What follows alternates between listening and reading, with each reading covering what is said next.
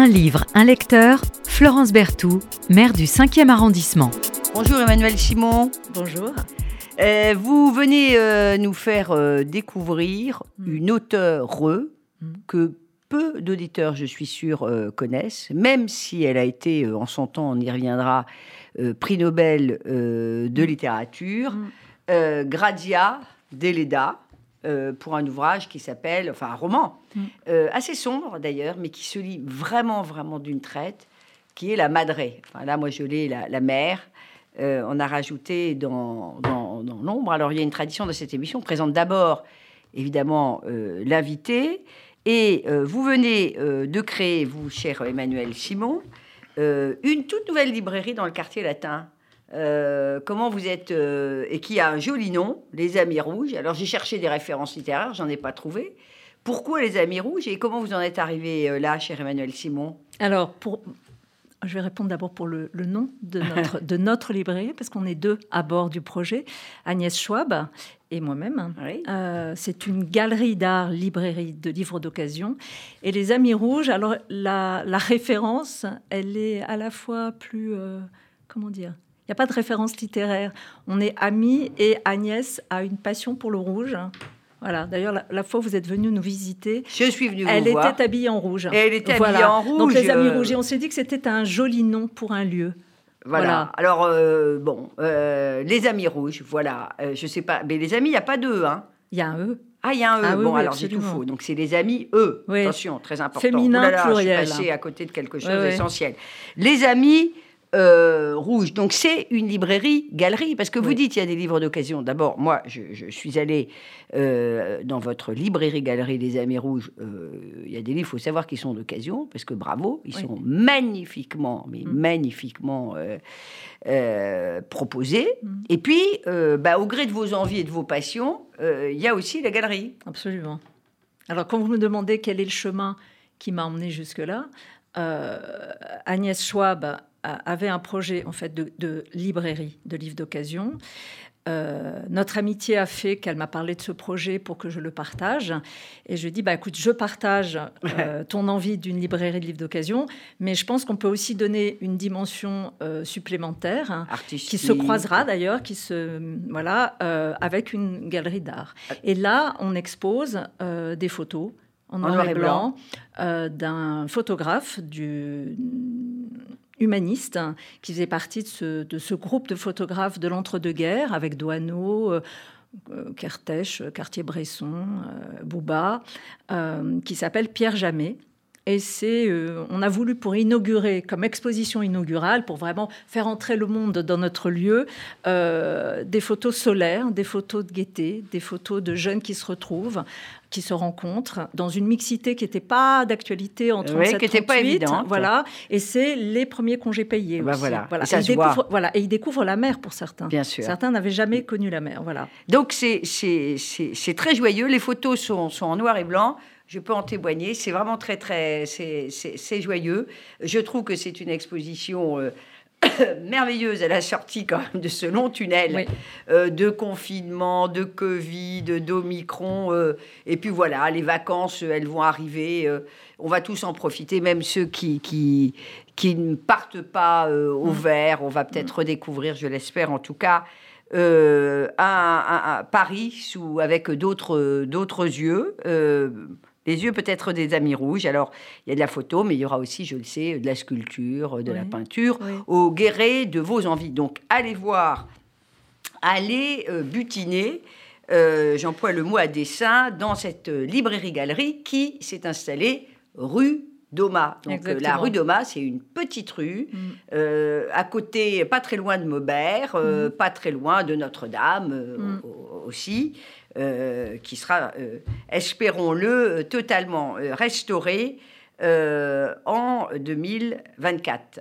Ben, voilà. Et alors, pourquoi vous avez choisi de venir nous parler de, de, de Grazia euh, Deleda Alors, quand, quand vous nous avez envoyé un petit mot, euh, quand Sophie euh, nous envoyait un petit Alors, mot pour Sophie, nous c'est, proposer... pour les auditeurs, c'est la personne qui m'aide à préparer Oui, l'émission. Et Voilà. j'ai dit, choisissez un livre, c'est euh, toujours voilà. le principe de, de mon Donc, quand il nous a été proposé de venir assister à cette émission. Participer, attention. vous êtes assister, oui, assister, oui, vous avez raison. Alors, coopérer. Cher Emmanuel. Moi, j'ai hésité entre plusieurs livres, en fait. Ah bah, ça, c'est normal. ça, c'est normal. C'est marrant. Et en fait, j'ai j'ai choisi de, vous, de venir vous partager le goût que j'ai pour ce livre, mais pour Gradia Deleda, parce que j'ai lu, euh, j'ai lu ce qui est traduit en, en français, et il y en a beaucoup. Euh, et en fait, j'ai choisi ce livre que j'avais lu il y a 25 ans, que je n'avais pas relu. C'est-à-dire que je me suis décidée pour ce livre avec plus. Alors, je vais vous faire une confidence, euh, Emmanuel Simon. Ça arrive souvent. C'est-à-dire ah que souvent, j'ai des invités qui, en fait, replongent et relisent un livre qui les avait marqués euh, il y a 10 ans, il y a 20 ans. 25 pour moi, 25 euh, ans voilà. j'ai lu. Et, je comprends que ce livre vous ait marqué. Alors peut-être quelques mots quand même sur Ser Grazia Deleda. Je vous disais tout à l'heure, euh, hors micro, que quand on cherchait les grandes auteurs italiennes, euh, on voit Elena Ferrante, on voit euh, Maria Messina, euh, voilà, Elsa Morand bien sûr. Mais alors, moi, je dois vous dire que j'ai eu beaucoup de mal à trouver quelque chose sur Grazia Deleda. Alors déjà, vous citez des, auteurs, eux, des autrices euh, qui sont beaucoup plus jeunes. Elle, est, elle est née en 1871 et elle est née dans une partie de l'Italie euh, qui est comment dire moins au devant de la scène que certaines autres régions. Elle, est sarde. Elle est sarde. Alors non seulement elle est née en, Sardaigne, elle est née dans une famille euh, assez Modeste Non, non, non, non, non, non. Non, non, non, non, bourgeoise. En revanche, comme toute fille de cette, généra de cette époque et de ce genre de lieu, eh ben, elle n'est pas allée à l'école beaucoup. En revanche, elle a suivi des, cours à la maison parce que ses parents. Un ami de ses parents. Voilà.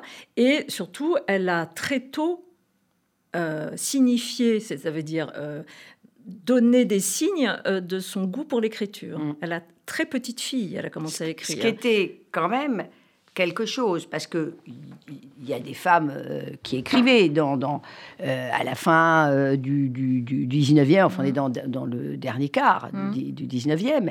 mais bon, en Sardaigne, mmh. pas courant, et en plus, en Sardaigne, dans le cœur du cœur de la Sardaigne. c'est pas n'importe quelle région. Mm. Pour, qui, pour ceux qui connaissent euh, un peu la Sardaigne, elle, elle vivait dans ce qu'on appelle la, la Barbadia, mm. qui, est, un endroit euh, superbe, mm. euh, les montagnes. Enfin, très isolé du reste. Très isolé. D'ailleurs, les Barbadias, je crois que ça vient du latin barbare, parce que de toute façon, c'est un peuple qui avait la réputation de résister à tout. Donc, c'est-à-dire y compris à la modernité. Ils avaient bien résisté aux Romains. Alors, cette Cher Grazia Deleda, hmm. sacré personnage quand même. Hein sacrée personnalité. Il faut, il faut dire aussi qu'elle, euh, très petite, donc elle a eu aussi la possibilité auprès de ses parents de signifier son goût. C'est-à-dire qu'elle avait quand même des parents qui étaient attentifs, hein, qui ne l'ont pas bridée. Et il se trouve qu'elle a épousé un homme hein, euh, qui, au moment, parce qu'elle a reçu le prix Nobel de littérature en 26, elle avait 45 ans, je crois, ou 55 ans. Euh, cet homme a décidé d'arrêter son travail, il était fonctionnaire, pour s'occuper exclusivement de la carrière de sa femme. Ce qui a été assez incroyable. Je pense qu'elle a eu notamment deux gros cadeaux. Évidemment, ce prix Nobel de la littérature, et puis un, mari finalement qui... Euh, euh, qui va prendre d'une certaine manière, enfin en tout cas dans les, dans les schémas euh, archétypaux euh, du foyer, un peu la, la, la, la mmh. place de, de, de, la femme, de l'élément. Absolument, parce qu'en amont de ça, il s'occupait aussi beaucoup de leurs deux fils. Oui. C'est-à-dire, c'était pas elle qui avait la fonction filles. justement. Non, deux fils. Ah, ils avaient pas deux garçons. Non, deux, garçons. D'accord.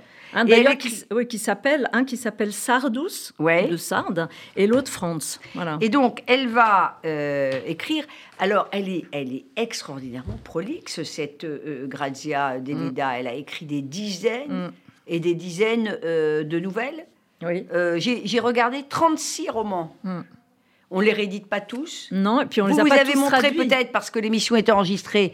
Montrez peut-être à la caméra. Voilà euh, là, vous, vous voyez à l'antenne, alors je sais pas, on n'a peut-être pas le bon éclairage. Donc, le roman de Grazia Deleda, Dans l'ombre, la mer, Euh, moi, j'ai une version euh, un petit peu plus euh, récente, traduite par Maria Chincondé, et qui est préfacée d'ailleurs par, par Fabienne, Fabienne Andrea Costa. Oui, c'est toujours le même. toujours, d'ailleurs. bon. Et, et, ça se lit, ça se lit vraiment très, très facilement. Il faut dire qu'à ce jour, écoutez bien, à ce jour, Grazia Deleda est la seule italienne à avoir reçu le prix Nobel de littérature. Mm. Et moi, ce qui m'a estomaqué, mm. c'est que on n'en parle pas et mm. qu'elle soit pas plus connue que ça. La seule italienne. Alors, vous qui connaissez sans doute peut-être mieux l'Italie que, que, que, moi, comment ça se fait euh, pour vous que, que cette, euh, cette euh, auteure soit si peu reconnue et connue? Alors, Hors, euh, hors, antenne, vous m'avez aussi dit une chose qui est très juste. Vous m'avez dit qu'elle elle était très occupée euh, dans une forme d'intériorité, euh, mmh. d'exigence hein, pour son travail d'écriture et pas tant pour son travail de reconnaissance et de postérité. Je pense que ça compte pour beaucoup. C'est-à-dire qu'elle ne s'est pas préoccupée de ça, elle a été à l'œuvre toute sa vie. Être à l'œuvre, on peut pas être en représentation et à l'œuvre. Moi, je pense que c'est ça aussi. Hein c'est pas Elsa c'est voilà, voilà, c'est quelque chose qui me semble. C'est moins vrai aujourd'hui parce qu'on demande vraiment aux écrivains de faire la tournée, d'être en représentation, de faire les émissions littéraires. Ça, elle aurait sans doute été très malheureuse euh, à notre époque. Remarquez, il y a des écrivains, de grands écrivains, qui refusent ou qui ont refusé. Julien Gracq euh, a dû faire euh, un ou deux plateaux télé, et puis c'est pour solde de tout compte. Il, détestait, il détestait, il détestait tout, tout ça. Mais alors, elle va chercher son prix Nobel de littérature donc en 1926 ou 27, 27. plus, 27 parce qu'elle l'a eu en 26, mais elle l'a eu en 27. Mm. Et alors, moi, j'ai regardé des photos. Alors, je peux vous dire, vous avez l'impression qu'elle fait la tête, euh, euh, Grazia Deleda, parce que c'était son tempérament, pas de pas d'excès, hein. Ouais. En général, quand même, celles et ceux qui vont chercher euh, le prix Nobel euh, font des sourires sur les photos. Eh bien, Grazia Deleda, moi, j'ai pas vu un seul, un seul sourire, ou alors c'était très rentré. Incroyable, cette femme. Oui, je ne sais pas si c'était euh, c'était une forme d'austérité, mais c'était aussi une pudeur, je pense. Une grande pudeur. Et je pense aussi que comment dire, encore une fois, on ne peut pas être euh, dans l'expression de soi. Euh, je pense que c'est ça que j'aime dans l'écriture. On va en parler. On va en parler. voilà, ce que j'aime dans les thèmes qu'elle traite et dans l'écriture, c'est que il y a sa modestie de style permet une profondeur et alors là, contrairement à justement à, fait d'exhiber des choses, une audace quant aux sentiments, aux passions qui traversent le corps, le cœur et l'esprit que je trouve d'abord universel et extrêmement moderne. Voilà. Ça, ça a été écrit, dans l'ombre la mer a été écrit en 1900. Ouais. ouais, 1900. Et alors, elle avait pas 30 ans. Il faut que, que, il faut que vous lisiez euh, La mer. Euh, parce que euh, bon, c'est une histoire. On peut pas, on va pas tout euh, tout, tout, tout raconter, parce que sinon, on va pas. Il faut quand même laisser un peu. Mais euh, bah, dites-nous euh, de quoi parle la, mère, qui d'ailleurs est, est d'abord sortie. J'ai lu que c'était d'abord sorti en feuilleton. Oui, absolument. Et que après, c'est sorti en roman. Oui. Voilà. Absolument. Mais ce que je vous propose, plutôt que de vous synthétiser, vous faire un petit résumé, je vais vous lire un court passage. Voilà. Alors, on dit juste quand même l'histoire, ça se passe en Sardaigne, comme beaucoup ou la plupart euh, des écrits mm. euh, mm. de euh, Grazia Deleda. il y a trois personnages principaux. Il y a un prêtre, mm. Paolo. Paolo. Paolo. dans une petite paroisse. Alors à l'époque, citons, le prêtre était un personnage tout à fait considérable. C'était aussi on, accédait à la prêtrise euh, bah, parce qu'on avait la foi, euh, a mhm. priori, mhm. même s'il y avait euh, quelques exceptions, et puis aussi parce que bah, vous alliez au séminaire, vous mangiez et vous faisiez des études. Voilà. et là, en l'occurrence, pour Paolo, c'était s'extirper de sa condition euh, sociale. voilà, c'était pour sa mère, c'était l'objectif hein, euh, de mener son fils, son enfant, je dirais, jusqu'à la prêtrise. son enfant. Parce que évidemment, il y a le personnage de la mère euh, qui a, tout sacrifié pour son fils. Et puis, ben, il y a la belle Agnès. Mm. Agnès, je sais pas comment on Agnès. Agnès, qui est une jolie paroissienne. Nous n'en dirons pas plus. Voilà. Alors, donc évidemment, vous devinez euh, vous devinez ce qui risque de se passer. Bah, bon, juste, mais je voulais un petit cours. Un Alors, petit cours. Voilà, ça fait, une, ça fait office de euh, résumé aussi.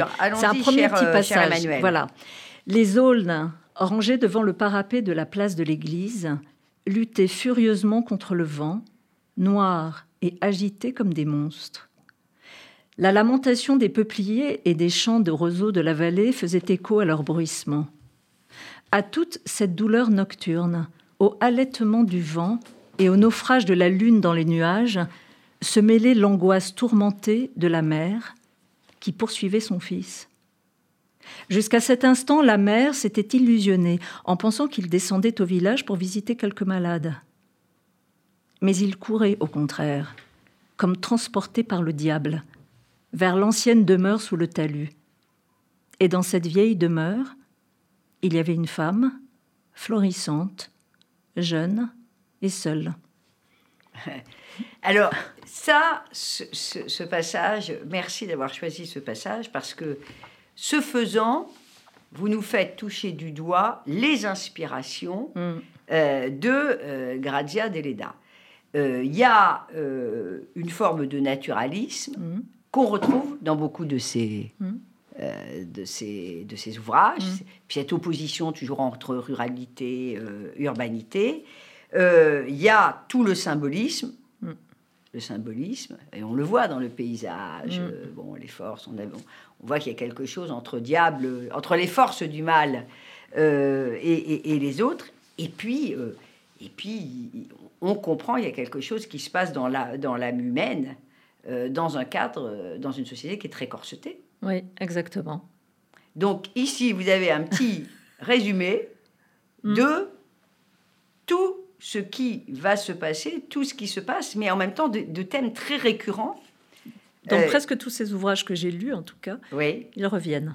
Voilà. Et puis, et puis il y, y, a aussi une partie. Alors, la seule petite chose qu'on touche moins ici, quoique, c'est euh, cette espèce de aussi il y a toujours un petit un petit côté euh, où on va on va toucher un peu euh, les superstitions l'irrationnel la mort le mystère aussi c'est très important en même temps hein. quand elle décrit le paysage et les, et les éléments qui tourmentent et le corps du jeune homme qui va vers ses amours et, et l'esprit de sa mère qui est complètement voilà abattu et, angoissé par ce qui se passe, hein, je trouve que euh, la nature règne justement dans un euh, avec ce que l'obscurantisme peut attirer, c'est-à-dire voilà surinterpréter les éléments naturels pour en faire des monstres. C'est dit deux fois des monstres où le diable, le vent le porte parce qu'il court, hein, parce qu'il court pas mené par son désir et il dit voilà et, par son désir de cette femme. Il y a aussi beaucoup de ce qui est très beau chez Grazia Deleda c'est que c'est une écriture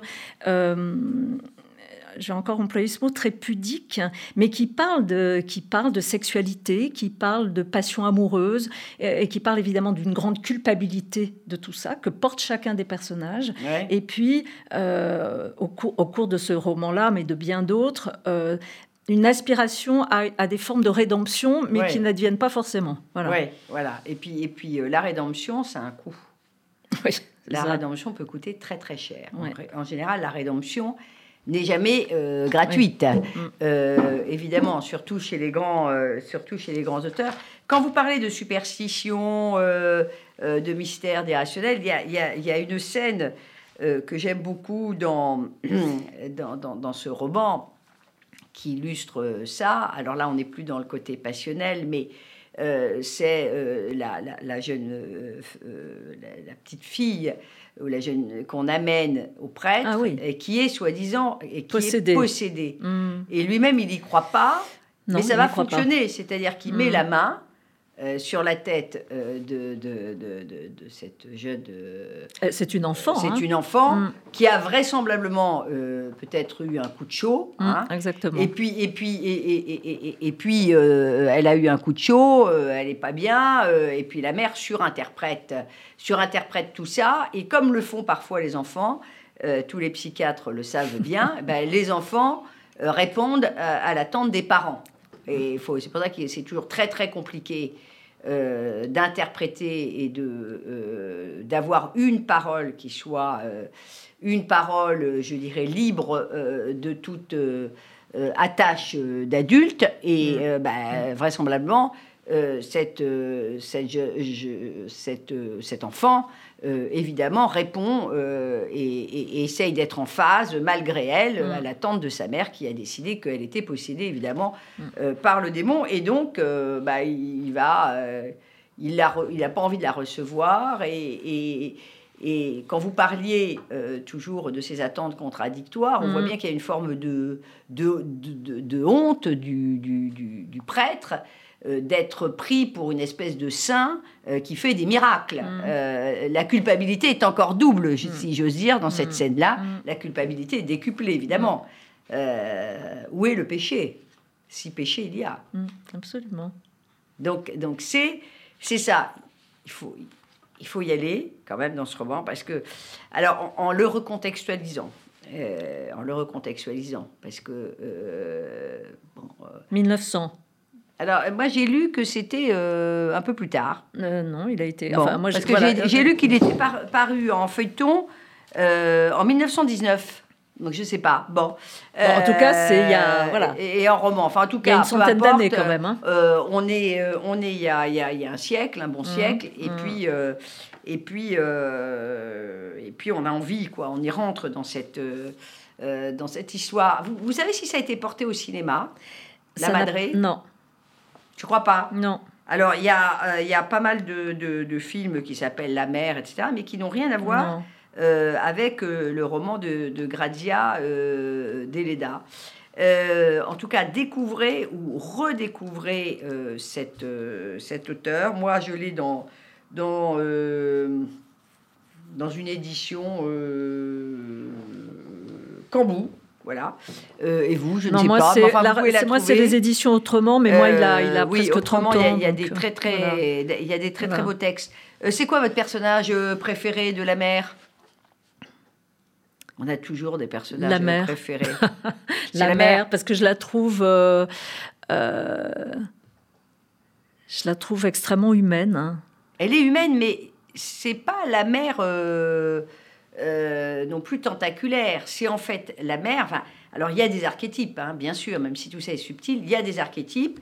L'archétype de la mer. La mer, c'est l'abnégation. Voilà. Euh, alors jusque euh, jusqu'au sacrifice. Le sacrifice qui en exige d'autres. Oui, enfin, c'est aussi, pour moi, il y a quelque chose de chez Grazia Deleda, et c'est ça qui me passionne, je trouve que tout est psychanalytique aussi. C'est-à-dire que la relation de cet homme, c'est un homme, euh, à cette femme qui est, cette, qui est sa mère, est euh, faite. Euh, je me propose de lire un autre petit passage oui. hein, pour illustrer ce que je veux vous dire. Et non. fait de ah, fait de, de contradiction, d'attachement, de dégoût aussi. On peut aussi avoir des moments où on en a marre de, du corps du, oui, bah, de plein de contradictions. voilà, du corps des parents aussi, c'est encombrant. Il y a des voilà, et là je trouve qu'on est au cœur de ça et je trouve ça très intéressant. Et derrière, il y a la question euh, la question euh, évidemment euh, qui traverse toutes les époques de, de l'héritage. De l'héritage. et combien, y compris aujourd'hui, c'est pour ça qu'un roman comme ça est intemporel, combien de, d'adultes se retrouvent euh, malgré eux, euh, corsetés euh, dans un héritage dont ils n'avaient même pas conscience. L'héritage, ce n'est pas que mais justement, du mobilier, de l'immobilier. C'est ma fille, mon fils. Qu'est-ce qui a été transmis Voilà, et, tu seras ben directement, et, et les ben enfants qui ont le sentiment pour, pour mériter l'amour, la reconnaissance, l'admiration d'une parentèle, eh bien, ils vont sur des voies qui n'auraient pas forcément euh, emprunté euh, s'il n'y avait pas. et c'est ce poids-là qu'elle, c'est ce poids que vous décrivez qu'elle, déploie dans beaucoup de ses livres en fait. Je, je, vous lis ce, ce passage. L'herbe renaissait sur le pavé devant l'évêché. Des hommes passaient à cheval. Leur monture avait les jambes longues, les jarrets poilus et les fers brillants. Il avait noté tous ces détails parce qu'il regardait par terre, un peu honteux de lui, un peu honteux de sa mère, Mais oui, pourquoi ne pas le dire une bonne fois pour toutes? Il avait un peu honte de sa mère, parce qu'elle était servante et qu'elle venait de ce village de gens simples. Plus tard seulement, beaucoup plus tard, il avait vaincu cet instinct ignoble à force de volonté et d'orgueil. Et de même qu'il avait eu follement honte de son origine, il s'en était ensuite vanté face à lui-même et face à Dieu, en choisissant de séjourner dans le misérable village de sa mère, en se soumettant à sa mère, en respectant ses volontés les plus humbles et ses habitudes les plus mesquines. Mais au souvenir de sa mère servante, et même moins que servante, laveuse de vaisselle dans la cuisine du séminaire, se rattachaient les souvenirs les plus humiliants de son adolescence. Et pourtant, c'était pour lui qu'elle était servante. Les jours de confession et de communion, les supérieurs obligeaient Paolo à lui baiser la main pour lui demander pardon des fautes qu'il avait commises. Cette main, qu'elle essuyait rapidement avec un chiffon, sentait l'eau de vaisselle et était toute crevassée comme un vieux mur. Il était couvert de honte et de rage en l'embrassant. Mais demander pardon à Dieu de ne pouvoir lui demander pardon à elle. Voilà. Merci euh, infiniment, Emmanuel Chimon. On se, quitte sur cette très très belle, euh, très très belle lecture des, très très beaux, euh, très très beaux portraits et des portraits intemporels avec des questions qui sont intemporelles. Donc lisez. la mer. alors moi, n'ai pas, pas compris pourquoi dans l'ombre la mer. je trouve que la Madré, d'ailleurs, ça serait tellement, tellement mieux. Gradia Deleda, prix Nobel euh, de littérature euh, il y a un peu plus d'un siècle, la seule italienne à avoir eu euh, prix Nobel de littérature. Merci infiniment, Emmanuel. Merci à vous. Merci. Simon. Et allez voir Les Amis Rouges. nouvellement installés dans le quartier Maubert. 10 rue Doma. 10, 10 rue Doma, librairie, galerie. Merci.